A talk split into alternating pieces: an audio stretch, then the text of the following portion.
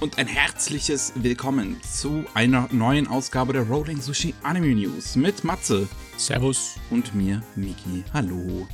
Und äh, eigentlich, also theoretisch, gar nicht mal so viele News heute, aber wie das immer so ist. Es ist Ende des Monats, es gibt eine Monatsvorschau, die ist voll gepackter denn je am Ende. Also, also, es wird eine lustige Runde heute. Ja, und eine Menge Wiederkehrer aus der Vergangenheit kommen sie zurück, ne? So wie ich das hier um sehe. Um uns äh, zu verfluchen. Ja, ja. Ein Fluch ist ja ein Manga nicht unbedingt, ne? Es ist, ist ein Zeitfresser. Ein Zeitparasit. Oh ja. Einmal kurz äh, plötzlich, plötzlich drei Stunden vergangen. Eben war doch noch die, die, die Sonne war doch eben noch da. Oh Gott, erinnere mich nicht dran. Naja, schauen wir mal nach Deutschland. Da haben wir eigentlich nichts dieses Mal tatsächlich. Es ist einfach nichts passiert, außer dass Crunchyroll noch ein paar Serien vom Wakanim zu sich selbst übertragen hat. Angefangen mit Fantasia Sango, basierend auf so einem taiwanesischen Rollenspiel, von dem ich keine Ahnung habe. Wir haben Girls Frontline, basierend auf einem Mobile Game, wo es um Mädels mit Knarren geht. Wir haben Irina the Vampire Cosmonaut, wo uh. es um einen russischen Vampir-Mädel geht, die in den Weltall fliegt. Ja, den wollte ich irgendwann noch nachholen. Den wollte ich auch noch sehen, ja. The Genius Princess Guide to Raising a Nation Out of Debt. Viel besser, als ich dachte, das Ding. Ja, ja ist, äh, das äh, andere ist das. Ja, das andere. Ohne Isekai-Kram. Ja, das, der nicht, der nicht Isekai. The Vampire Dies No Time hatten wir doch letzte Woche schon. Das ist hier aber auch nochmal eine Liste. Hm. Und Tribe 9. Das ähm, neue Ding oder aktuelle Ding von den Danganronpa-Typen. Okay. Ja, dann haben wir einige neue Anime. Was heißt einige? So viele sind es an sich eigentlich auch gar nicht. Dafür haben wir trotzdem einige neue Dinge parat, sagen wir es mal so. Wir haben einmal Naoko Yamada von Kaon, von Listen der Blauvogel, von The Silent Voice, Tamako Love Story und was weiß ich was. Und beziehungsweise jetzt ja bei, bei äh, Science Sado, wo sie Heike Story gemacht hat wird einen kurz eine äh, Anime oder eine, eine Episode in einer Anthologie Regie führen. Mhm. Ähm, die Anthologie heißt, äh, wo ist der Name? Modern Love Tokyo Samazama na Ai no Katachi. Und ist eine Anthologie, die von Amazon produziert wird mit sieben Folgen, davon sechs Live-Action und diese eine Anime-Episode, die halt Yamada Regie führt. Und da ja, geht's halt um das Liebesleben in Tokio. Und das mhm. halt so aus verschiedenen Perspektiven. Tokio ist groß. Ja. Da kann ich unterschiedliche äh, Leute hier so daran schleppen. Tokio erstreckt sich wirklich sehr weit. Da gibt es dann teilweise unterschiedliche Arten und Weisen, äh, Dialekt und Essen und etc. für mich auch ganz anderes. Ja. ja. Ich meine, ein Drittel von Japan wohnt im Großraum Tokio. Ne? Hm. wir sehen halt ähm, im Trailer halt auch schon so verschiedene Dinge. So ein paar, mal, ein paar jüngere Leute, es ist Familie dabei. Ich weiß jetzt nicht, ob hier auch mal ein älteres Paar dabei ist. Man sieht mal was übers Handy und dieser Anime-Short wird dann sich über zwei Jugendliche drehen im, im Schulalter, wie es für Anime üblich ist. naja. Dann haben wir ein Musikvideo von dem Animator Dormitory Project oder Animator Supporters Project, wie sie aktuell heißen. Und ähm, ja, das ist eine Non-Profit-Organisation, die sich halt dafür einsetzt, ähm, AnimatorInnen eine Unterkunft in Großraum Tokio zu geben, äh, die halb, ein, halbwegs bezahlbar ist, damit die halt leben können. um es mal so auszudrücken. Und ähm, die haben ja auch eine, äh, äh, die, die, hatten einen Kickstarter oder eine, eine Crowdfunding-Kampagne gestartet für ein Musikvideo. Das ist jetzt rausgekommen, das geht so dreieinhalb Minuten lang ähm, und kann man sich halt auch auf dem YouTube-Kanal von dem Animator Dormitory Projekt angucken, was gehackt worden ist anscheinend. What? Wenn ich mir das gerade angucke. Nee. Nee, jetzt bin ich ein bisschen verwirrt, warum das auf diesem Kanal hier ist. What the fuck? Okay. Das ist anscheinend von einem, jemandem produziert worden. Jetzt bin ich ein bisschen verwirrt. Ähm, Okay, also, okay. ich Äh, sehe es nun mal auf ihrem Kanal da Ja, so rum. Ja, ich, ich, ich war jetzt ein bisschen verwirrt. Denn äh, ich habe jetzt hier den Artikel von Anime News Network vor uns. Wir suchen uns halt vor der, der Aufnahme immer äh, für die ganzen Sachen von unterschiedlichen Nachrichtenwebseiten nochmal Artikel extra raus, damit wir es dann bereits gesammelt die Informationen vor unseren Augen haben. Und hier in dem Anime News Network Artikel ist nicht äh, der äh, Upload von dem Animated Dormitory Projekt äh, gelinkt, sondern der von Caleb Hiles, was einer der Sänger ist in dem Musikvideo, der Ah, das okay. auch auf seinem eigenen YouTube-Kanal hochgeladen hat. Ah ja. Deswegen war ich etwas hart verwirrt gerade. Ganz unten am äh, Artikel verlinken sie nochmal den Kanal an sich, Ja. dem original echten Kanal. Ein bisschen äh, fies, ne, dass auf dem original echten Kanal der weniger Aufruhr hat als bei unserem Sänger hier. Aber hey, ist, ist egal. Hauptsache, man bringt's an die Leute, ne? Ja, ähm, interessant aber ist halt, ähm, die Animatorinnen, die daran gearbeitet haben, haben 180 Dollar anscheinend pro Keyframe bekommen, was zwei bis viermal so viel ist wie der Industriestandard. Ich habe, ich dachte eigentlich, dass der Standard bei so 35 bis 60 liegen würde. Ja, das ist schon heftig, weil ist ja, ein Keyframe ist ja nicht nur einfach ein Bildzeichner, ne? Das ist äh, die Vorarbeit, das ist die Reinzeichnung und das ist die Zeichnung, in der du alle, äh, wie heißt nochmal, Schattierungen und Farben festlegen musst. Ne? Mhm. Das sind also mindestens drei, vier Zeichnungen. Also das, äh, Auf jeden Fall, das ist eine Arbeit, die definitiv unterschätzt wird, auch wenn, man, wenn ich mir die Reaktionen darauf dann angeschaut habe. Also selbst jemand äh, wie, wie heißt er nochmal? Ähm, der ist jetzt aktuell im, im Team von One Piece, von den, vom TV One Piece. Äh, der hat auch, äh, ist ein Franzose. Thomas, irgendwas mit Thomas, ich weiß es nicht mehr. Ähm, der auch schon länger an Anime auf jeden Fall arbeitet. Von dem habe ich die Tweets äh, gesehen, wie er darauf reagiert hat und auch irgendwie gesagt hat, äh, dass das ja äh, ganz, schön, ganz schön viel ist für, das, für die Arbeit, die da getan wird. Äh, und ich frage mich, was Toei Animation ihm bezahlt. äh, auf, naja, auf jeden Fall, ähm, Regie geführt ist das Video von Kenichi Kutsuna. Der hat vorher die OVAs gemacht zu Hori-san und äh, Miyamura. Das ist die Vorlage zu Horimiya. Ähm, die OVA davon war, hat auch so einen sehr, ja, niedlichen Stil eigentlich gehabt, den man jetzt hier in diesem Musikvideo auch total wiederfindet. Ich finde, äh, ist halt irgendwie so ein bisschen rund und fluffig ge ge ge gezeichnet und animiert. Sieht eigentlich auch ganz schön aus.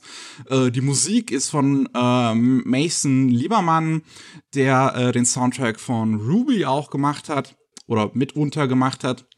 Ähm, und Kevin Penkin ähm, ha- hat äh, als, als Choreoranger und Orchestrator gedient für die ähm, Musik.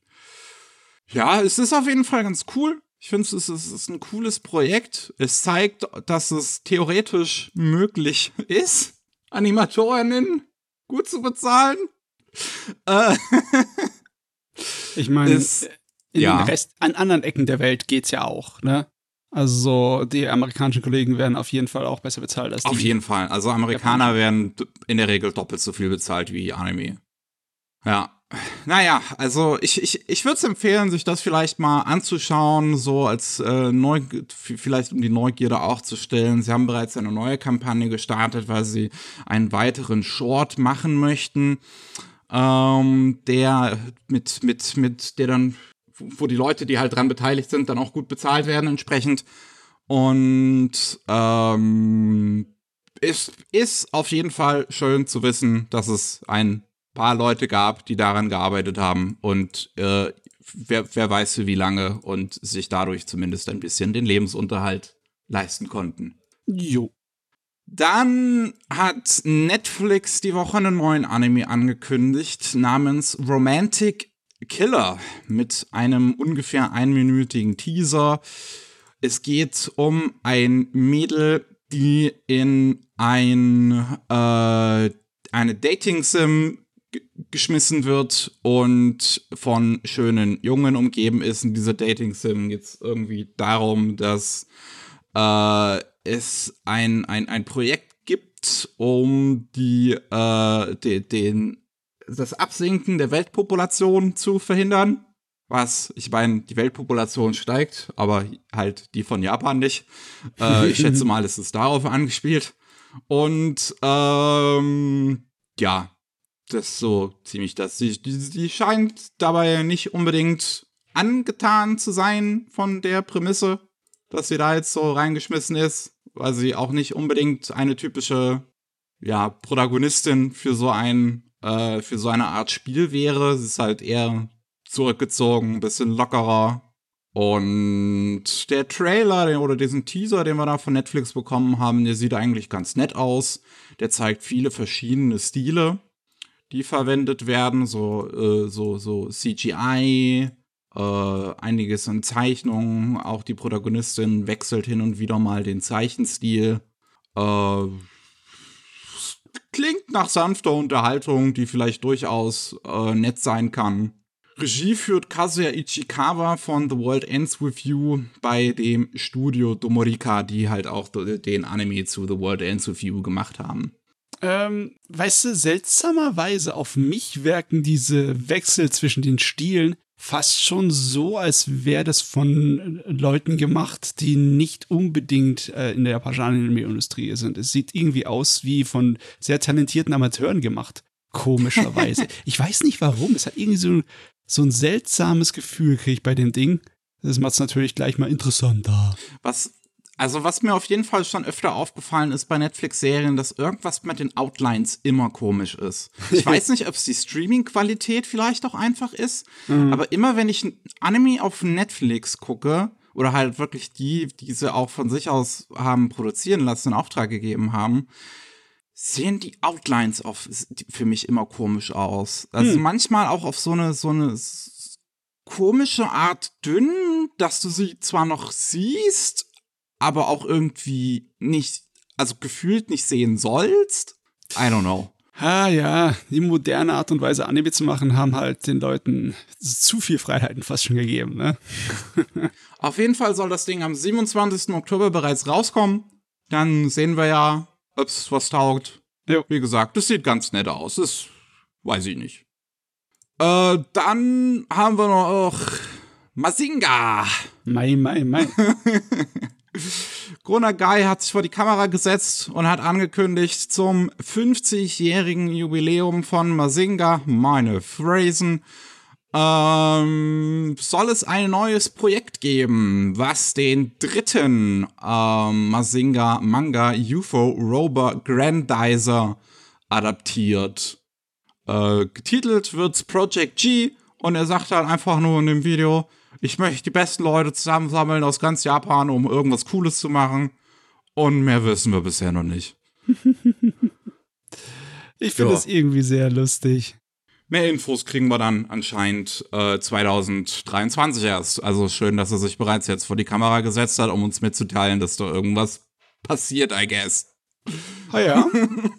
Manchmal weiß ich nicht, ob es ein bisschen zu früh ist mit einigen Trailern und Ankündigungen, ne? Ja. Klar, du brauchst ein bisschen Zeit, um äh, da Schwung aufzubauen, aber wenn es noch über ein Jahr weg ist, ne, oder eineinhalb, ah, na, egal. Hey, Hauptsache er kommt was. Hauptsache mehr Riesenmoikas im alten buddhischen Stil. Mit heißblütigen Piloten. Dann haben wir noch ähm, Gensho Yasuda, ist ein CGI-Animator und der hat eine ähm, Crowdfunding-Kampagne gestartet über Campfire, ich glaube, das ist die japanische Kickstarter-Variante, ähm, um einen Langzeit-Anime-Film zu machen. Ähm, Gensho Yasuda, vielleicht der eine oder andere, der TikTok oder Twitter benutzt oder YouTube Shorts, wer auch immer das nutzt, ähm, hat vielleicht schon mal gesehen, was der so macht und, und, und natürlich auch in Anime-Circles unterwegs ist, hat vielleicht schon mal gesehen, was der so macht, weil der macht ziemlich coole Kurzanimationen ähm, die, wo, wo er speziell irgendwie so eine Handvoll Figuren hat, die er dann immer wieder in unterschiedliche Szenarien wirft. Gerade äh, besonders sind da immer wieder richtig coole Kampfsequenzen auch mal dabei, die er halt ganz alleine animiert. Ist sehr cool. Also gerade der Stil davon ist auch sehr interessant. Und ähm, diese Feature-Length-Film, den er gerne 2024 rausbringen möchte, heißt Make a Girl und basiert auf einem Kurzfilm, den er 2020, Anfang 2020 bereits auf seinem YouTube-Kanal hochgeladen hat, äh, der äh, auch einfach äh, Make Love heißt und auch wirklich einen super interessanten Stil hatte, wie ich finde. Also dem würde ich das auf jeden Fall gönnen, dass diese Kampagne erfolgreich ist. 10 Millionen Yen sollen eingenommen werden. Die Kampagne endet am 31. Oktober. Äh, ich weiß gar nicht, wie weit die aktuell schon ist. Hier steht 17% von ihrem Ziel. Ja, 17% haben wir bereits geschafft. 148 Leute haben was beigetragen. Äh, also wie gesagt, ich würde es ihm auf jeden Fall gönnen. Er hat auch einen professionellen Background ursprünglich bei Nitro Plus gewesen und äh, ich glaube, hat da dann wahrscheinlich für die äh, Visual Novels oder irgendwie so ähm, Sachen animiert und will halt jetzt sein eigenes Ding am Anime-Bereich durchziehen. Und wie gesagt, die äh, Kurzfilme und so von ihm, die finde ich äh, fantastisch. Die sehen wirklich, wirklich super aus. Gerade Kampfszenen sind äh, total begeisternd. Da bin ich mal gespannt. Ja, ich aber irgendwie ein abendfüllender Spielfilm, ne? Und ja, das vor allem mit nur 10 Millionen Yen. Ja, das ist ja. ein bisschen mehr als 70.000 Dollar ne? Das, äh, entweder ist da schon ähm, eine Menge passiert, ne? Und er braucht einfach nur ein, ein bisschen Finanzmittel, um es auszugleichen, oder einfach nur so eine Kickstarter-Kampagne halt, also so eine Crowdfunding-Kampagne, um die Leute sozusagen zu informieren und äh, darauf vorzubereiten und so mal das Wasser zu testen, wie, die, wie das ankommt beim Publikum, ne? Aber ich kann mir auch schwer vorstellen, dass er das alleine macht. Also ja. hier steht, dass er zusammen mit einem CG-Studio namens Sinutun an dem Film arbeitet. Von denen habe ich aber ehrlich gesagt noch nie gehört. Ja, okay, aber egal wie, weil äh, in zwei oder drei Jahren machst oh du mein kein Gott. oh, ich, ich gehe gerade auf deren Webseite. Xenotoon, Animation for the Metaverse. Und ich möchte kotzen. Ah, irgendwie muss man seine Brötchen verdienen, ne? NFT-Toon! Okay, Meine okay. NFT-Toon! Naja, naja. Und damit ist mein Interesse gestorben. Die haben anscheinend Enko, das äh, VTuber-Maskottchen von Netflix gemacht. Ach Gott, da habe ich einmal was gehört und dann nichts mehr. Von Animation for the Metaverse. Oh mein Gott, ey. Weißt du, so kannst du es ruinieren. Die 180-Grad-Wendung. Ey, ganz Live ehrlich. Podcast. Wenn Facebook daherkommen würde und sage, äh, äh, zeichne für uns was, würde ich auch nicht sagen, verpisst euch. Also.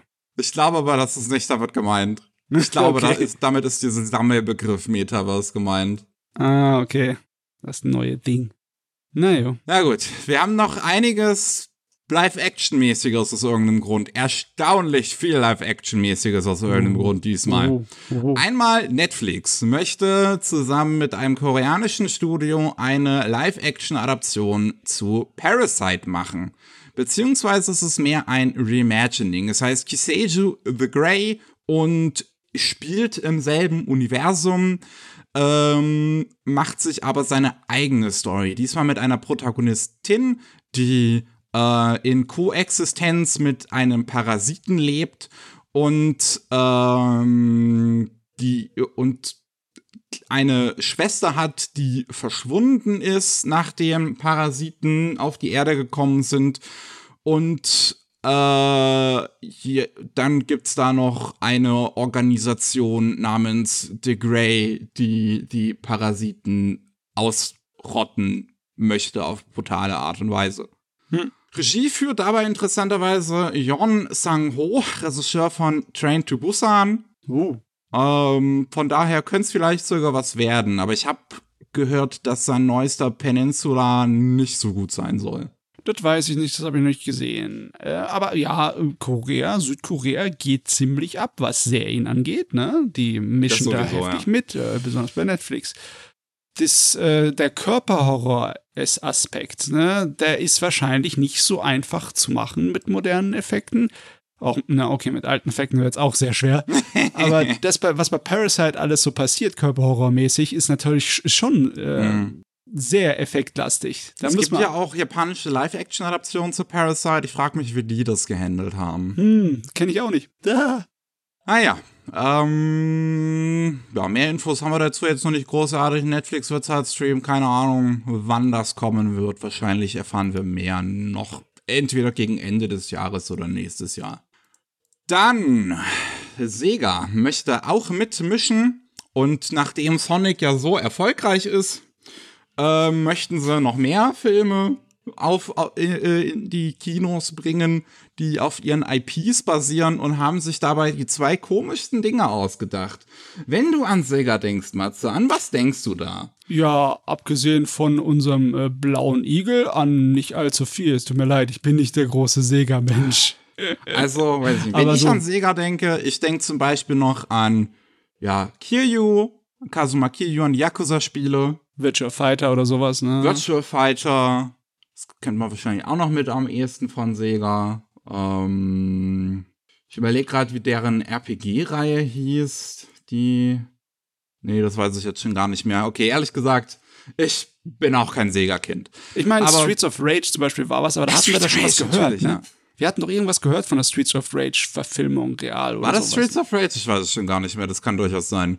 Hm. Ähm, auf jeden Fall, jetzt haben sie sich Space Channel 5 zum einen vorgenommen. Hm, was damals ursprünglich für den Dreamcast in 99 rausgekommen ist und so ein, und ein Rhythm-Game ist.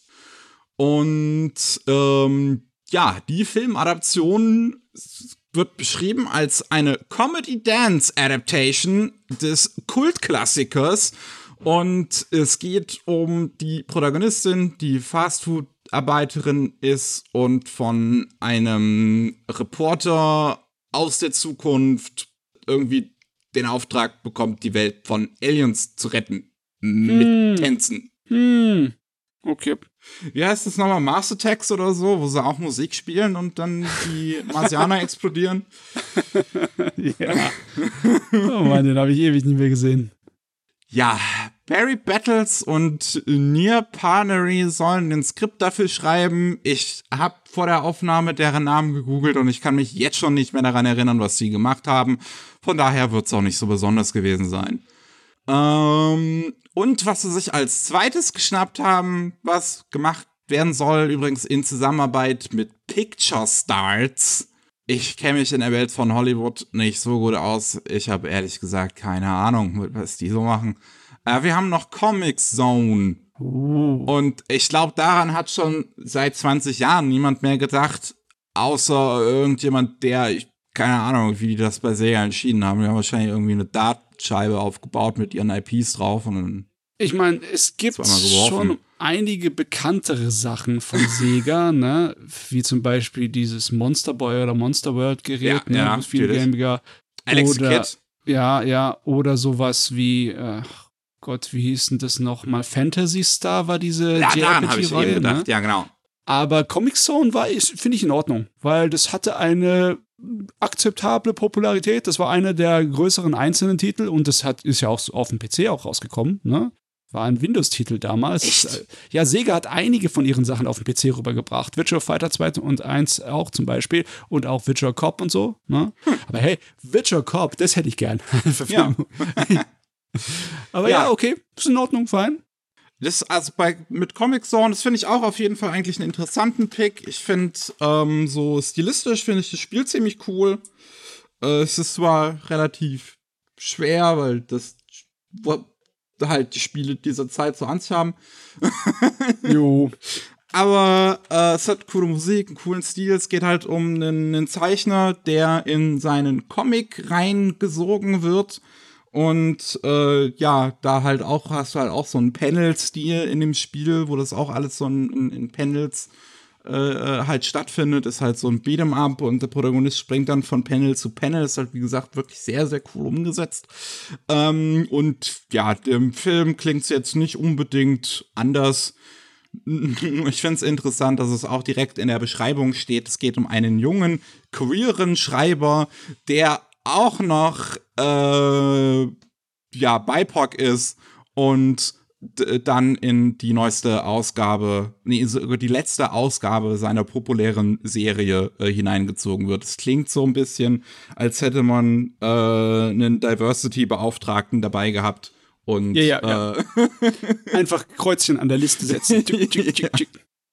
ich meine, ich bin immer all for Diversity. Ich finde immer diese diese Diskussion bescheuert, von wegen, dass es ja irgendwie so Forced Diversity alles nur noch gäbe in modernen Medien und, und, und sowas. Ich meine, es gibt, gibt es sicherlich hin und wieder mal, wo das einfach für die Publicity irgendwie gemacht wird oder für halt gute Presse so. Aber es gibt so viele Leute, die auch so hart kämpfen müssen, um, um die Queer Representation in ihren Serien durchzudrücken, wie zum Beispiel der äh, Macher von Adventure Time, der sehr ja, lange ja. kämpfen musste, dass er zumindest im Finale dann die äh, hier die die beiden die die Prinzessinnen und die Vampiren zusammenbringen konnte. Ja, und man sieht ja auf der ganzen Welt, dass es auch oft nach hinten losgeht, ne?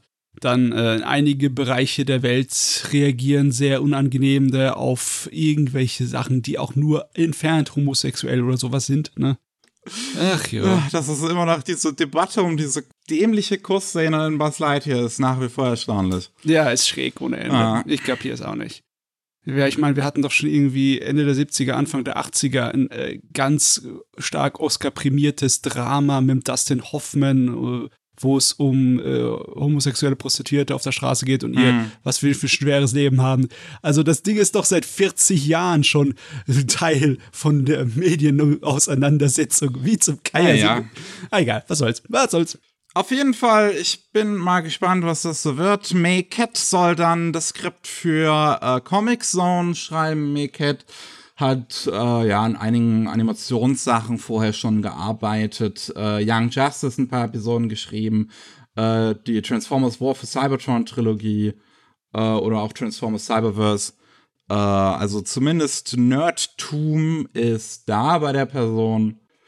Und dann wäre es eigentlich da fast schon am besten, wenn sie es auch zu einem ne, halt auch animiert machen würden bei Comics. Und ich meine, holy shit, der wird in seinen Comic reingezogen. Ich meine, das könnte funktionieren. Ich mal, wie, wie hieß noch mal, ähm, mir fällt Who Framed Roger Rabbit, Space Jam, denkst du gerade an sowas? Was das kombiniert? Oder? Nein, nein, ich denke nicht an sowas. Ich denke denk an Scott Pilgrim, ne? Ah, ja, ja. Ja, ja. Ähm, den Stil kriegt man hin. Man muss halt nur talentiert genug sein. Das Auf also, jeden Fall. Können, ja. ne? Aber äh, ich wünschte ihnen, dass es funktioniert. Die Vorstellung, dass Sega auf einmal wieder aus der Asche hervorsteht, ne? und Geld scheffelt und äh, die ganzen alten Sega-Computerspiele-Sachen unglaublich beliebt werden, das ist eine interessante Vorstellung. Das hätte ich gern. jo, was wir auch noch haben, ist Paprika. Die ist ja nicht nur ein Film von Satoshi Kon, sondern auch eine Novel ursprünglich, die 1993 in Japan rausgekommen ist. Und ähm, die Regisseurin und Produzentin Katie Young, die auch Birds of Prey und Dead Pigs Regie geführt hat, möchte einen Film daraus machen, einen Hollywood Live-Action, nee, nicht nur einen Film, eine Hollywood Live-Action-Serie für Amazon Prime. Mhm, mh. Ja, äh, kann ich mir gut vorstellen, dass es funktioniert. Es ist im Endeffekt äh, wie, ähm, ja, Gott, mein Hirn ist heute am Arsch. Ne? weißt du, was aber sehr interessant ist? Und zwar hat Wolfgang Petersen, der ja Anfang August gestorben ist, ja. ähm, die Rechte ursprünglich zu einem Paprika Live-Action-Film gehabt. Es ist sehr faszinierend, dass man zwei Wochen nachdem er gestorben ist, einen Live-Action-Serie dazu ankündigt. Ja, nachdem okay. er halt nicht mehr die Rechte hat. Ja, irgendwie wurden die dann halt verkauft aus seinem Erbe heraus, ha? Ja. so sieht's aus. Interessant. Aber ja, also ich müsste ich halt auch erstmal was zu sehen, ob die das hinkriegen. Ich meine, Birds of Prey war auf jeden Fall ein Film, der stilistisch was konnte, fand ich. Der war halt leider inhaltlich ziemlich belanglos. Ähm, aber der war auch kein schlechter Film.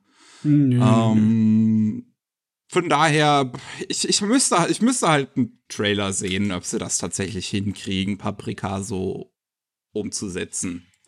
Ach Gott, das geht schon. Ich meine, wie ist das Christopher Nolan-Ding nochmal? Mein Hirn ist Inception. Ja, ich meine, im Endeffekt, das ist Inception mit weniger Geballer. Ja, das stimmt schon.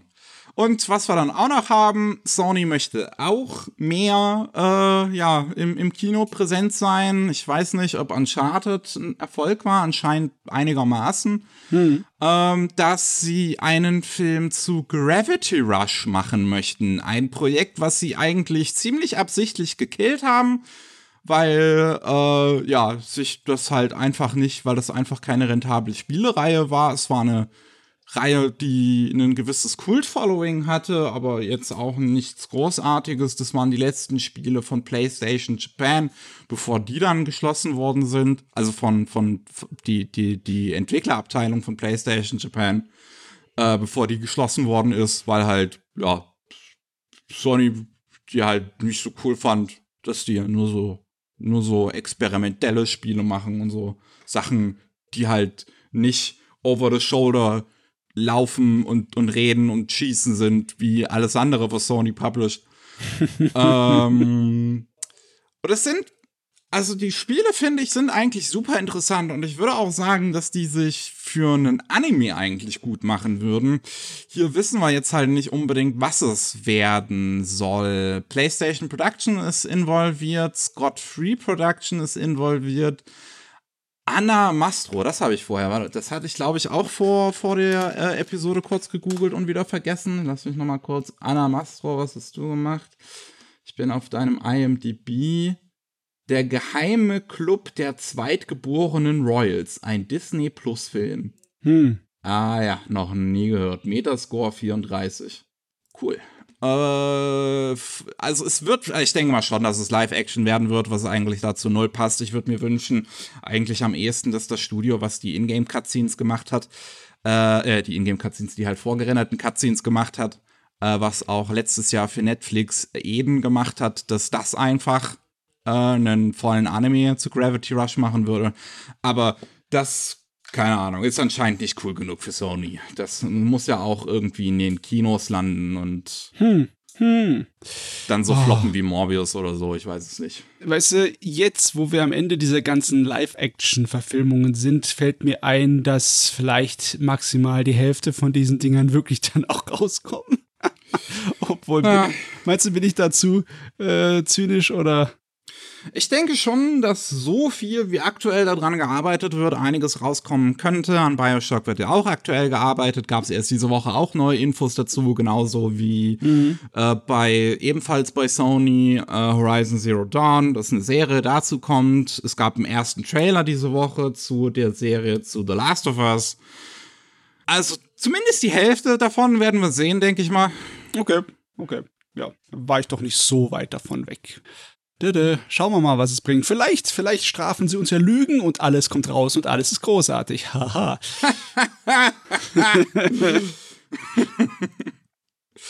So, wir haben noch neue Infos zu einigen bereits angekündigten Dingen. Es ist ehrlich gesagt nicht so viel Spannendes dabei. Wir haben einmal einen ersten Teaser zu Sacrificial Princess and the King of Beasts. Und wir wissen jetzt, wer das macht. Und ja, der Trailer sieht ehrlich gesagt jetzt nicht so besonders aus. Wir zeigten so ein bisschen Haare weben und, und, und so ein bisschen Fell und so ein bisschen Figuren, die stehen.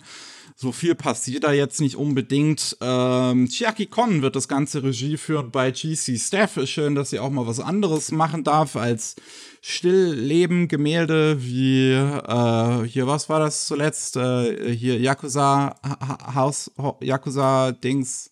Mhm. Way of the House Husband. Way of the oder? House Husband, genau. Ja. Oh Gott. Ja, ähm, eigentlich war das mal eine ziemlich gute Regisseurin, würde ich sagen, Chiaki Kon. Die ganzen letzten Sachen, die sie so gemacht haben, war so ziemlich wild. Mit Way of the House Husband und diese komische Serie davor noch, wo irgendwie drei Yakuza Scheiße gebaut haben und dann damit bestraft werden, dass sie eine Geschlechtsanpassungsoperation bekommen und dann irgendwie als Idol-Gruppe auftreten sollen. Sch- Ja. dämlich. naja. Und halt, wie gesagt, dieser erste Teaser hier, ehrlich gesagt, der weckt jetzt auch nicht zu große Hoffnung bei mir. 2023 gibt's dann die Serie mit einem kleinen Mädel und einem großen Biest, die in einer Fantasy-Welt unterwegs sind. Ja, abgesehen von dem Kreaturendesign ist da auch nichts, was zuerst im, ins Auge fällt. Aber jo, passt. So, passend zu Japans Corona-Situation, die, Hm. die ja nicht so schön ist, äh, haben wir auch, dass der zweite Sword Art Online Progressive Film verschoben wird. Ursprünglich sollte er sein erstes Special Screening am 24. August haben, der ja jetzt auch schon hinter uns liegt und am 10. September dann regulär in die japanischen Kinos kommen. Passiert aber nicht. Anscheinend hat Corona für einige Probleme bei der Produktions des, Produktion des Films gesorgt und deswegen ist er auf bisher unbestimmte Zeit verschoben. Oh. Oh, oh, oh. Okay. Ja, und dann vor allem so kurzfristig ist auch interessant auf jeden Fall.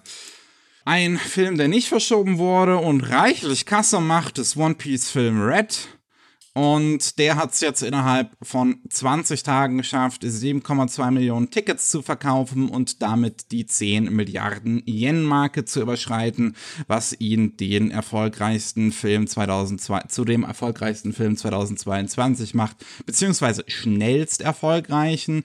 Bisher erfolgreicher war Top Gun Maverick mit 11,46 Milliarden Yen, hat aber halt länger gebraucht, um die zu erreichen. Ich könnte mir durchaus vorstellen, dass One Piece Film Red das in den nächsten ein, zwei Wochen auch noch schafft zu überbieten. Meine Güte, das ist wieder so ein Monster. Jetzt haben wir schon zum dritten Mal jede Woche über dieses Ding geredet. ah ja, ne? Jo. Dann haben wir noch den ersten Teaser zu der zweiten Staffel von Tsurone.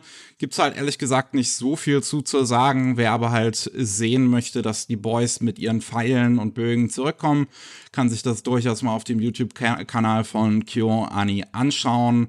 Vor allem, weil es halt, wie man es von Kyoto Animation gewohnt ist, wunderschön aussieht. ja, so gehört sich das. Äh, dann gibt's noch den ersten Teaser zu dem Spin-off zu Konosuba. Konosuba An Explosion on this Wonderful World, wo es halt explizit um Megumin geht und ihre, ich was, Schwester oder einfach nur beste Freundin oder Rivalin Yunoyun. Irgendwie so. Die kam, glaube ich, nicht so viel in der Serie vor. Und ja, der, ich meine, der sagt uns, das ist halt Konosuba. Es sieht auch ehrlich gesagt dafür, dass es mal wieder das Studio gewechselt hat, auch nicht so großartig anders aus. Es ist ja auch immer noch zum größten Teil der gleiche Staff. Ähm, und 2023 werden wir dann die Serie irgendwann sehen. Ich denke mal, das wird spaßig wie immer. Ich hoffe, ich krieg was zu lachen, ne? Ja. Also ich, es ist, das ist ein Trailer, der mir jetzt zumindest keine, keine, keine Vorsichtssignale, also keine Red Flags irgendwie aktiviert. Ja, aber Gags hat er auch nicht, der Trailer. Das stimmt. Mhm. Dann Farming Life in Another World, äh, ja, hat jetzt angekündigt, 2023 wird's kommen als TV-Serie, Januar 2023. In der Saison wird's laufen. Äh, ist halt diese Isekai-Serie, Typ stirbt, kommt in eine andere Welt zum Leben äh, und hat super krasse Farming-Skills. Und das wird Regie geführt von Ryoichi Kuroya, äh, der Tsugu Tsugo Momo, so eine Edgy-Serie Regie geführt hat bei Zero G, wo der Anime auch letztlich gemacht wird. Hm. Also ich würde mir eigentlich vorstellen, dass wenn du in so eine typische Fantasy-Welt versetzt wirst, die so mittelalterlich ist, dass du am wenigsten auffällst dadurch, dass du richtig gut dann bist, dein Feld zu bestellen, weil du garantiert massenweise an Bauern doch in so einer Fantasy-Welt. Naja, Naja. von mir aus. Ich meine, es ist mal was anderes. Es ist das Stardew Valley der Anime, oder? Ja, passt so, passt so. Und wir haben noch Gridman Universe. Ähm, das ist anscheinend auch wirklich der offizielle Titel von dem neuen Anime im Gridman-Universum. Ein Film, wo wir jetzt wissen, der dann halt irgendwann 2023 rauskommen wird. Ähm, und der halt die beiden Anime-Gridman-Universen, die es halt bisher gab, Gridman und Deine Sennen kombinieren wird und dann hoffentlich irgendwas Cooles damit machen wird. Das sind jetzt so die Infos, die Träger da so ein bisschen hat durchtröpfeln lassen. Haben sie das, die 4S weggelassen, hä? Ja, diesmal Ja, ja. nicht, ne? Diesmal einfach nur Gridman Universe. Ich bin trotzdem sehr gespannt. Man sieht auf dem ersten Poster den Protagonisten aus der ersten Serie, Gridman, die ich nach wie vor ein bisschen besser mag als deine Senden. Gerade weil die nochmal eine etwas dichtere Atmosphäre hat. Ähm, und ja, ich bin aber halt, ich bin sehr gespannt. Ich liebe die beiden Deine Serie, äh, Gridman und Deine Senden, liebe ich beides ja total. Gut, wir haben noch ein bisschen was abseits vom Rest und müssen leider wieder mal mit einer Todesmeldung daherkommen. Motomo Kiyokawa ist gestorben im Alter von 87 ähm, am 17. August. Ist ähm, ja lange Zeit eigentlich zuerst im Theater gewesen, hat äh, sich dann auch, ähm, als äh, Voice Actor irgendwann aufgetan, so in den 80ern, na, 70ern schon sogar. Und ähm, hat auch bis zuletzt auch eigentlich noch synchron gesprochen. Man hat äh, seine Stimme diese Saison in diesem Kaiju-Short-Anime noch gehört, zum Beispiel. Ähm, der ist aber vor allem bekannt für ja, seine Rolle in einmal Helsing, wo er den Butler spricht, Jo. Walter und Evangelion, wo er Koso spricht.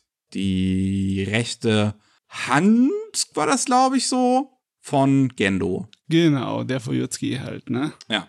Ah, Mann, ey.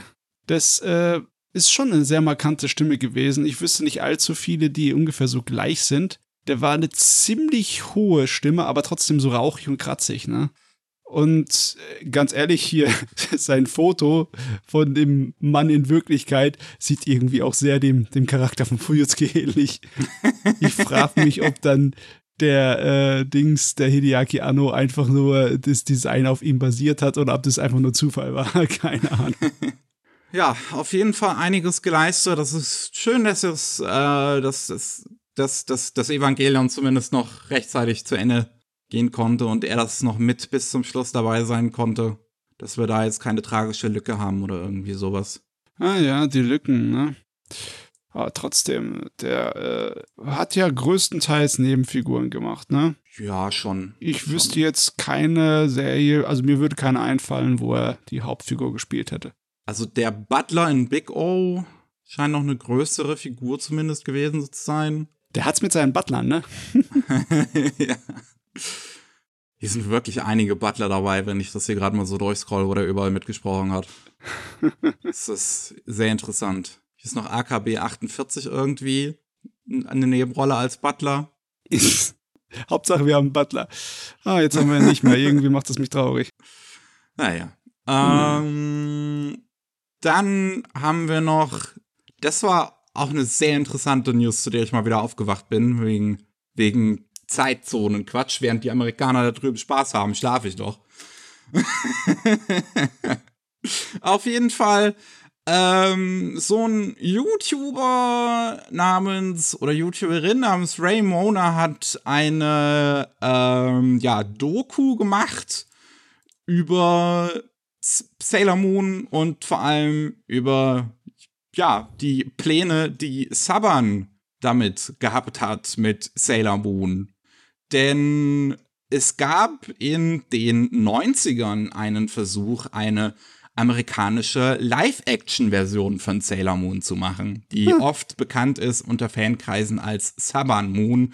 Und dafür sind bisher nur Ausschnitte bekannt gewesen, weil das mal auf einem Festival gezeigt worden ist und das jemand gefilmt hat dort. Aber nie konnte man sich das vollständig angucken bis jetzt. Denn diese YouTuberin hat auch die offizielle Permission bekommen von ähm, Bandai Namco, beziehungsweise von dem ehemaligen Präsidenten von Bandai America, Frank Ward, ähm, dass äh, diesen Teaser-Pilot hochzuladen.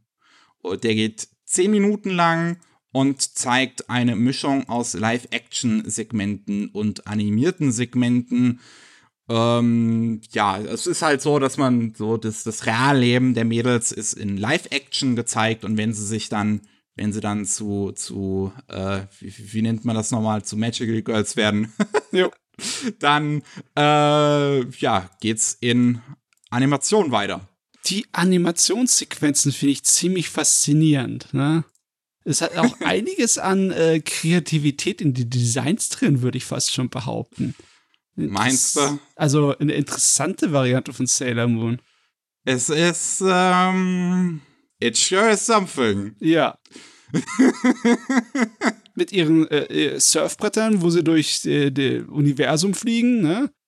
Das äh, halbmondförmige ähm, Segel hat. Also schräge Sache.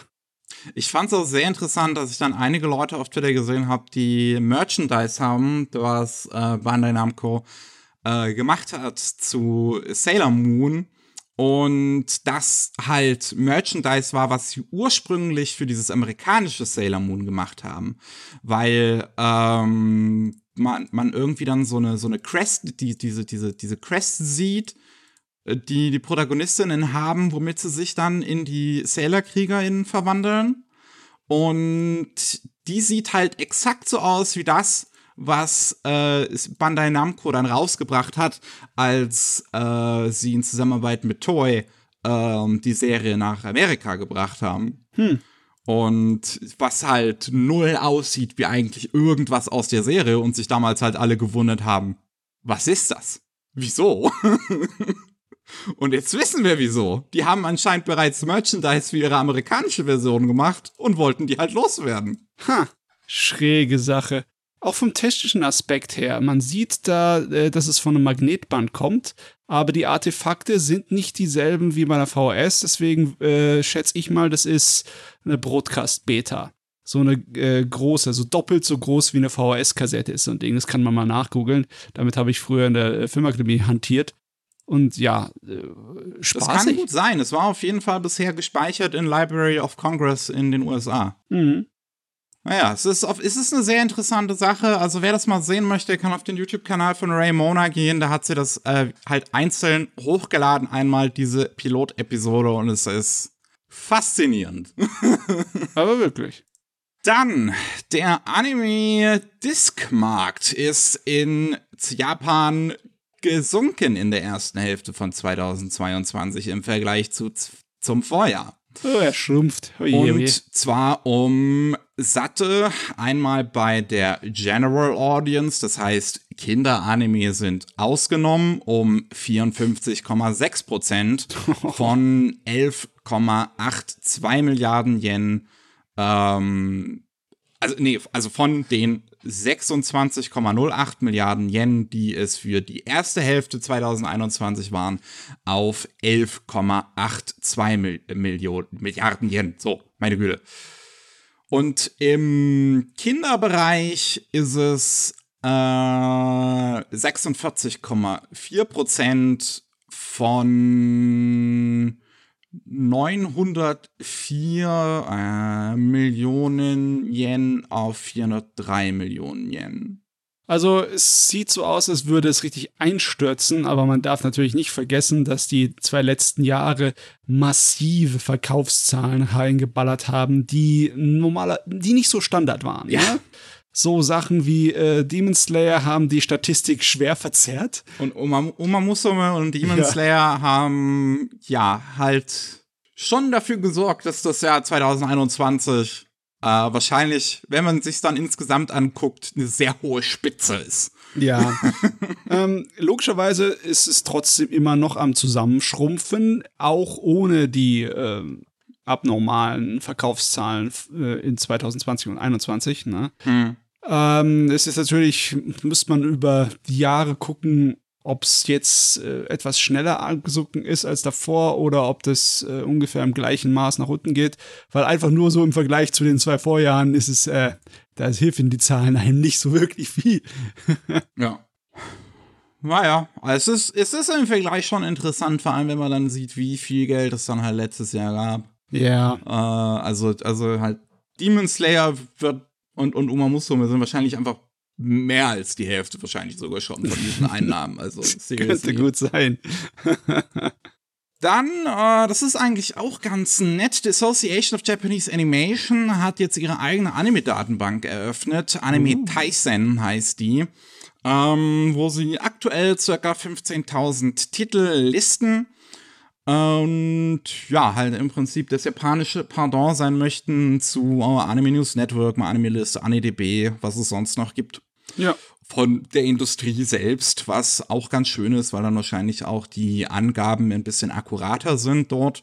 Das mhm. ist halt dafür auch nur auf Japanisch verfügbar, aber das ist eine sehr gute Quelle dann auch für äh, die ähm, ja, internationalen Datenbanken, würde ich sagen, wenn sie da halt äh, da Leute reingehen können, die Japanisch tatsächlich auch lesen können ähm, und dann äh, halt sehen, wer so an was gearbeitet hat und dann entsprechend auch ihre eigenen Datenbanken anpassen können. Genau, besonders für Sachen, die nicht so groß sind, da hat man manchmal echt äh, fehlende Informationen, was Stab angeht, ne, was die ja. Leute angeht, die es gemacht haben, wenn man auf Anime News Network angeht. Und hier kann man das dann ergänzen dadurch, was natürlich super ist. Das ja. ist erste Sahne. Ich finde es auch super. Ich finde es interessant. Das wird zum 100-jährigen Jubiläum von Anime, haben sie das quasi gestartet. Wie rechnen ähm, die da? Und zählen den ersten Titel in 1917. Ich glaube aber, die erste Kurzanimation, die in Japan gemacht wurde, die geht auch nur so fünf Sekunden oder so. Ja, ist ja so ein Junge, der, der eine Tafel malt. Ist aber schon in den Nullerjahren gewesen von 1900. Ah, das ist so eine schwere Sache mit, mit den frühen Jahren der Animations- und Filmgeschichte. Ne? Wie hieß es nochmal? So die Hälfte von allen Filmen, die von 1950 produziert wurden, haben wir verloren. Ja. Ja, also es ist wahrscheinlich nicht so einfach zu sagen. Ne?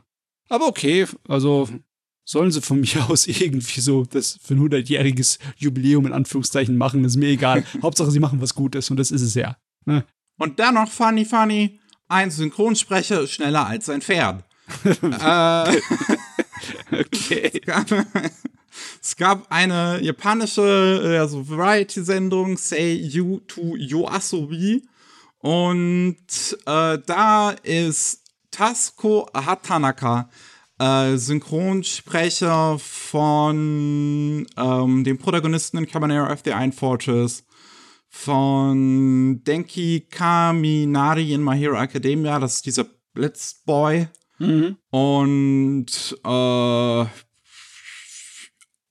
die, die Hauptfigur in der Oshio und Tora äh, TV-Serie zum Beispiel. Und der, äh, ja, ist in einem 250 Meter Lauf gegen ein Rennpferd angetreten, was unter anderem bei den Olympischen Spielen äh, genutzt wurde. Und ähm, der ist schneller gewesen. Muss man aber dazu sagen, das Pferd hat in 15 Sekunden äh, Handicap. Ja, und äh, ich weiß auch nicht, ob das Pferd so viel Spaß hatte daran, ob das volle Gas gegeben hat. Ich meine, was ist das für so komische Zahlen hier? Haben sie sich hier vertan, ne?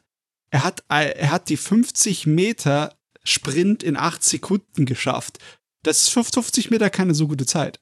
Ja, ich weiß ich ehrlich gesagt auch nicht. Ich, ich glaube, die haben es irgendwie vertan. Es ist, ist, also entweder ist hier ein F Fehler oder Vielleicht sind Japaner nicht so gut im Laufen. Nee, also so stimmt, so stimmt kann es nicht sein. Selbst ich mit meinem fetten Arsch hab äh, auf 100 Meter 12,5 Sekunden. Also, nee, das kann nicht sein, dass der nur 8 hat auf 50. Ja, es, es ist auf jeden Fall eine lustige Schlagzeile. Synchronsprecher outspeeds Racehorse. jo. Aber weg mit lustigen Schlagzeilen. Jetzt kommen wir zum Ernst des Lebens, zur Monatsvorschau. Einmal uh. angefangen mit Anime. Am 1. September kommt einmal Free the Final Stroke raus, der erste Film von den beiden bei Peppermint Anime. Ja, das Finale von Free, wer das gerne sehen möchte. Und dann haben wir noch bei Crunchyroll Anime am 1. September Psychopath Free First Inspector. Eine Fortsetzung zu der dritten Staffel von Psychopath. Filme, Filme, Filme. Ja, am 15. September haben wir JoJo's Bizarre Adventure Part 4 Diamond is Unbreakable bei Crunchyroll Anime, das erste Volume. Wer ja. mehr JoJo haben möchte. Wo spielt das nochmal? Das spielt in einer kleinen, äh, in einer kleinen Stadt, ne? In Japan. Aber es Ach, ist. Es ist immer noch Japan. Ich dachte, wir sind schon irgendwie Italien oder so. Nee, nee, Italien ist der nächste Teil. Okay. Er spielt bei der Mafia. Dann haben wir am 15. September die fünfte Staffel von My Hero Academia bei Crunchyroll Anime. Da brauche ich, glaube ich, nichts weiter dazu zu sagen. My Hero Academia-Fans wissen Bescheid. Genauso sieht es beim nächsten aus, am 15. September ebenfalls Sailor Moon Super S. Das ist die vierte Staffel, wenn ich Ja, das ja, richtig im Kopf habe, von so. Sailor Moon. Jetzt erstmals auf Blu-ray in Deutschland. Wahnsinn. Dann, ähm, auch noch 15. September, Sekaiichi Hatsukoi, The World's Greatest First Love bei Crunchyroll Anime ist einer der so ersten größeren Boys Love Anime TV-Serien. Ist dafür definitiv von seiner Zeit geprägt mit sehr rapey und Sexual Harassment Stuff drin, der sehr scheiße ist, ehrlich gesagt. Aber Frauen stehen drauf, wenn Männer sich das gegenseitig antun. Äh, ist ein ganzes Genre. Muss ich, würde ich vorsichtig sein mit sowas. Ja, dann am 15. September ebenfalls noch die zweite Staffel von Zombieland Saga, Zombieland Saga Revenge, wo es um Zombies geht, die zu Idols werden. Äh, wir haben ebenfalls am 15. September, ja, wir sind immer noch dabei. Der Tag ist vollgefüllt. Wir haben Fate, Grand Order, The Movie, Divine Realm of the Round Table, Camelot. Der erste Film von den beiden Divine Realm of the Round Table Film ähm, bei Peppermint Anime ist, glaube ich, die vierte oder dritte Distanz von Fate Grand Order. I don't know. Es ist, it's zu viel für mein Gehirn. ja, ja, ich kenne den auch nicht. Dann am 15. September immer noch Fate Collide Liner Prisma Ilya 2. Oder ich habe ehrlich gesagt keine Ahnung, wie man das so, wie es geschrieben wird, hier eigentlich aussprechen sollte. Ich glaube, das war richtig. Weil es Ich ist, glaub, weil, weil, weil es ist halt so, ihr müsst euch das vorstellen, 2 ist, da ist eine 2 da an der Stelle, wo das Z wäre und dann halt noch Y. Also ist es quasi 2Y oder 2Y. Aber ja. Nee, das passt ja. Ist halt die zweite Staffel von dem Magical Girl Spin-off zu Fate. Und äh, dann noch bei Peppermint Saikano The Movie Final, das Finale zu How to Raise a Boring Girlfriend am 15. September. Und das letzte Mal 15. September, das erste Volume, die ersten zwölf Folgen zu Kitty Grade von Hardball Films. Nice. Das war noch eine ziemlich gute Science-Fiction-Serie, muss ich sagen. Der Nachfolger war relativ belanglos und das ist diplomatisch ausgedrückt. Das war echt nichts Gutes, der Nachfolger. Aber die erste Serie war cool. Das ist doch super. Dann am 19. September haben wir einmal, das ist ein bisschen seltsam, äh, oder sagen ungewöhnlich vielleicht Ultraverse, die einen Anime rausbringen, ist ja eigentlich ein Manga-Publisher. Keine Cheats für die Liebe, die OVA dazu. Das sind drei Folgen, die in einer Special Edition zusammen mit dem elften Volume vom Manga hierzulande rauskommen. Äh, also ja, ihr müsst euch halt so eine Special Edition von dem Manga kaufen, wenn ihr drei Folgen von einem Anime haben wollt, der dann auch anscheinend auf Deutsch vertont ist, obwohl die restliche Serie nicht mal auf Deutsch vertont ist. Schräg. Es ist eine schräge Angelegenheit, ja. machen es genauso wie die Japaner. Aber das, in Deutschland das abzuziehen, finde ich irgendwie ziemlich cool. Und ich mag die Serie sehr. Also, ja. Am 22. September haben wir dann von KSM Anime eine alte Serie aus dem World Masterpiece Theater und zwar das Mädchen von der Farm, wo es äh, besonders um den Ersten Weltkrieg geht und ein kleines Kind, was das erlebt, während sie bei ihren Großeltern ist. Weißt du, als diese Dinge im Fernsehen liefen, da war ich irgendwie sieben, acht Jahre und da habe ich immer versucht, es zu gucken und bei jeder, äh, wirklich jedem, wurde es mir dann zu langweilig. Anscheinend dauert es eine Weile, bis sie zu dem Weltkrieg kommen. Das kann ich mir gut vorstellen. Ich schaue ja gerade eine andere ähm, Serie aus dem World Masterpiece Filter. Da dauert es auch ein bisschen. Jo. Dann am 30. September haben wir The Familiar of Zero Free Rondo of Princess. Das ist die dritte Staffel von The Familiar of Zero. Und ebenfalls am 30. September Kuroko's Basketball The Movie Last Game, das Finale zu Kuroko no Basket bei Anime Publishing. Ganze Menge Filme dabei diesmal, ne? Das stimmt. Kommen wir zur Manga-Vorschau, ist auch einiges Cooles dabei. 1. September geht wieder direkt los mit Manga-Kult diesmal und Blood on the Tracks von Shuzo Oshimi, der ein, ja, sehr spezieller Horror-Mangaka ist, der halt jetzt keine ja, der, der eine sehr spezielle Art von wirklich disturbing Horror hat wo einfach nur durch das, was passiert, was halt nicht unbedingt gewalttätig oder so ist, aber einfach so freaky und unangenehm, dass es halt einem wirklich schaudern dabei lässt. Mhm. Und Blood on the Tracks ist da nicht anders. Das ist eine sehr krasse Story über eine Mutter, die etwas zu sehr auf ihr Kind aufpasst. Das ist eigentlich schon krass, dass man mit solchen Mitteln guten Horror machen kann. Ja, du brauchst keine Schockeffekte, du brauchst keinen Körperhorror, keine Monster, du brauchst nicht diese äh, Jumpscares. Du kannst es auch anders machen. Hm, ja, absolut. Es gibt ein Video zu Blood on the Tracks äh, von Super iPad Wolf, was ich sehr empfehlen kann, wer mehr dazu wissen möchte, weil ich habe danach sofort die Lust bekommen, das zu lesen. Und ich finde es super, dass es jetzt endlich äh, in Deutschland rauskommt. Gut, gut. Und auch noch bei Manga Cult haben wir am 1. September Everyday Escape. Es geht um eine Mangaka, die, ja, ist äh, ein bisschen Stress und möchte einfach mal aus dem Alltag fliehen, nimmt sich ihre allerbeste Freundin mit und äh, anscheinend gibt's so Girls Love Untertöne zumindest dabei. Uh. Äh, dann am 10. September sind die Releases von Egmont. Einmal mit Colorful Line, ist eine typische Boys Love Serie in der Hochschule. Ich habe mir nicht mal mehr schon den Plot. Ich lese mir nicht mal mehr schon den Plot bei den Dingern durch, weil es ist halt sowieso immer das gleiche. Wir haben noch Deko Boko Sugar Days kommt auch daraus, ist Boys Love, ist es Schule, nur dass halt einer der beiden Kinder mal irgendwie bei einer, deren Eltern Konditor, Konditorei haben. Also den kaufe ich zumindest ab, das in der Schule spielt. Bei dem anderen, bei den Colorful Line, die Leute sehen aus wie 30. Wir haben noch Mixed Up First Love. Spielt auch in der Schule. Es ist zumindest ein bisschen komplizierter bei der Angelegenheit, weil es geht um, das, es, das, es ist so, Typ schwärmt für ein Mädel und die lässt ihr Radiergummi fallen, er will das aufheben, Mädel äh, schwärmt aber eigentlich für den anderen, für den anderen Typen, wo dann der Name auf dem Radiergummi steht. Er sieht, dass der Name auf dem Radiergummi steht. Anderer Typ sieht, dass er jetzt den Radiergummi hat, wo der Name drauf steht.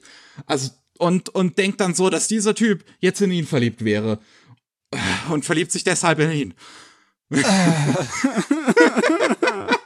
Schmerz. Aber ja, okay. Ja. Eine Dreiecksbeziehung ist wenigstens halbwegs interessant. Es ist zumindest etwas mehr Mühe drin. Ja. ja. Und äh, eine relativ coole Sache eigentlich noch. Ranma einhalb in der New Edition, wo ich glaube immer zwei Volumes in einem drin sind. Von Romiko Takahashi, der Klassiker schlechthin ah, im ja. Genderbender-Genre. Äh, äh, das Ding hat eine lange Geschichte in Deutschland. Das kam erst in so großen äh, Dingern raus, wo nicht ein ganzer Band drin war. Ich glaube nur so 100 Seiten. Und das, da kam aber nicht allzu viele, bevor sie dann auf das normale Ding äh, umgegangen sind, auf das normale Sammelband. Aber der kam komplett. Ne? Aber das ist auch schon viele Jahre her. Der ist bestimmt völlig vergriffen. Ja, das Deswegen, kann sehr gut sein. Das wird die einzige Möglichkeit dann wieder sein für nächste Zeit. Kommen wir zum 14. September, da sind die Releases von Tokyo Pop. Wir haben einmal das Kind, das ich in meinen Träumen sah. Und das ist von dem gleichen Mangaka wie die Stadt, in der es mich nicht gibt. Mhm. Also Erased. Und bietet einen neuen, ja, Thriller mit leicht übernatürlichen Elementen über einen Jungen, der eine Narbe am Kopf hat, äh, weil äh, seine Eltern von einem ja, jemanden getötet worden, den er als Feuermann bezeichnet äh, und auch sein Zwillingsbruder. Und dann hat er immer einen Traum, wo er denjenigen sieht und plötzlich äh, vermischen Traum und Realität. Ah ja. Ja, also ernsthafte ja. Thriller mit halt äh, lauter Kids als Hauptcharakteren, das ist spätestens seit Stranger Things wieder ein größeres Ding, ne? Auf jeden Fall, ja. Wir haben noch Fuchsrot wie die Eifersucht ist wieder ein Boys Love Ding, nur dass diesmal einer der beiden Jungen ein äh, Fuchsgeist ist. Also etwas für die Furries da draußen. ich, ja, ich meine, nur, nur bei Öhrchen bist du nicht gleich ein Furry. Aber ja, passt schon. Wir haben noch Hüterin der Drachen. Äh, da geht es um ein Mädel, die sich um Drachen kümmert, die von so Soldaten am Königshofe eigentlich nur genutzt werden und einer der Soldaten hat keinen Bock mehr auf die ganze Scheiße und möchte einfach mit diesem Mädel ein Leben irgendwo auf dem Land haben und äh, sie ja möchte sich um, gerne um den Drachen kümmern und deswegen sagt sie okay. Okay, die Wir Drachen. haben ja dann unseren Privatdrachen. Ja, ja, ich meine, die Drachen stehen einfach nur ein für Pferde, oder? Im Endeffekt. ja. Ein Pferdehof. Dann haben wir noch Super Mario, seine größten Abenteuer. Ursprünglich aus den 90ern von Yukio Sawada. Ist halt, ja, dann so eine, so eine Kurzgeschichtenansammlung von lauter Stories, die Super, die, die Mario und, und Luigi so erleben. Ist interessant, dieses alte Design von Mario. Er sieht aus ein bisschen wie der Wario, aber der Wario kam ja später erst, ne? ich weiß gar nicht, wann Wario seinen ersten Auftritt hatte. Oder war das auch 1990? Kann mich nicht genau erinnern. Es war Super Mario Wario.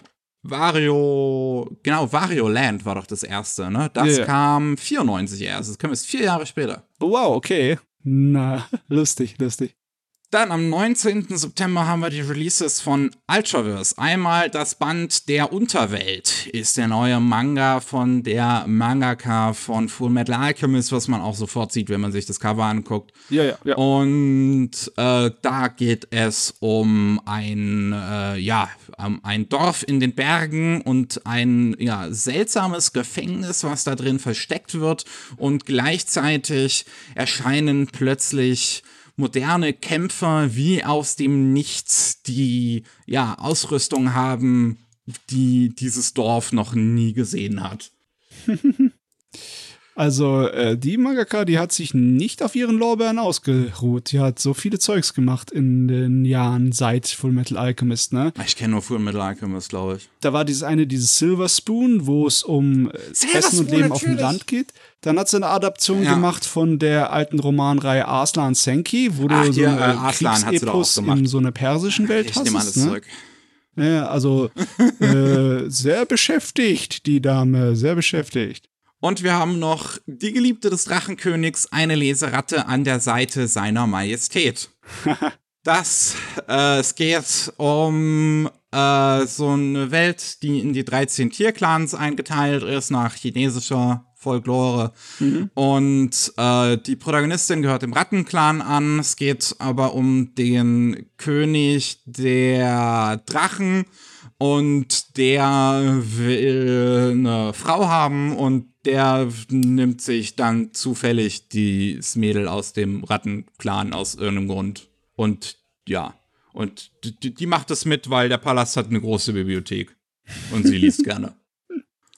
Ah ja, es ist eine typische Hofromanze, ne, mit schönen Klamotten. Ja.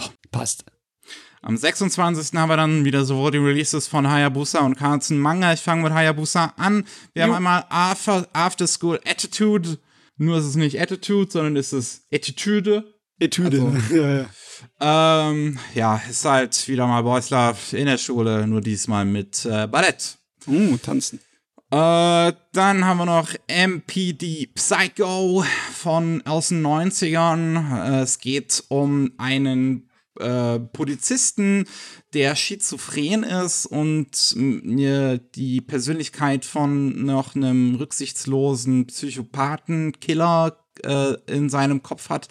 Und äh, ja, diese beiden Identitäten von ihm verschmelzen immer mehr miteinander und gleichzeitig versucht er aber immer noch äh, brutale Mordfälle aufzudecken. Und in seiner Stadt, in der er aktiv ist, gibt es davon komischerweise immer mehr. Hm, hört sich ganz nett an. Und wir haben noch August 9th, I Will Be Eaten by You. Eigentlich schade, dass das nicht am 9. August rausgekommen ist.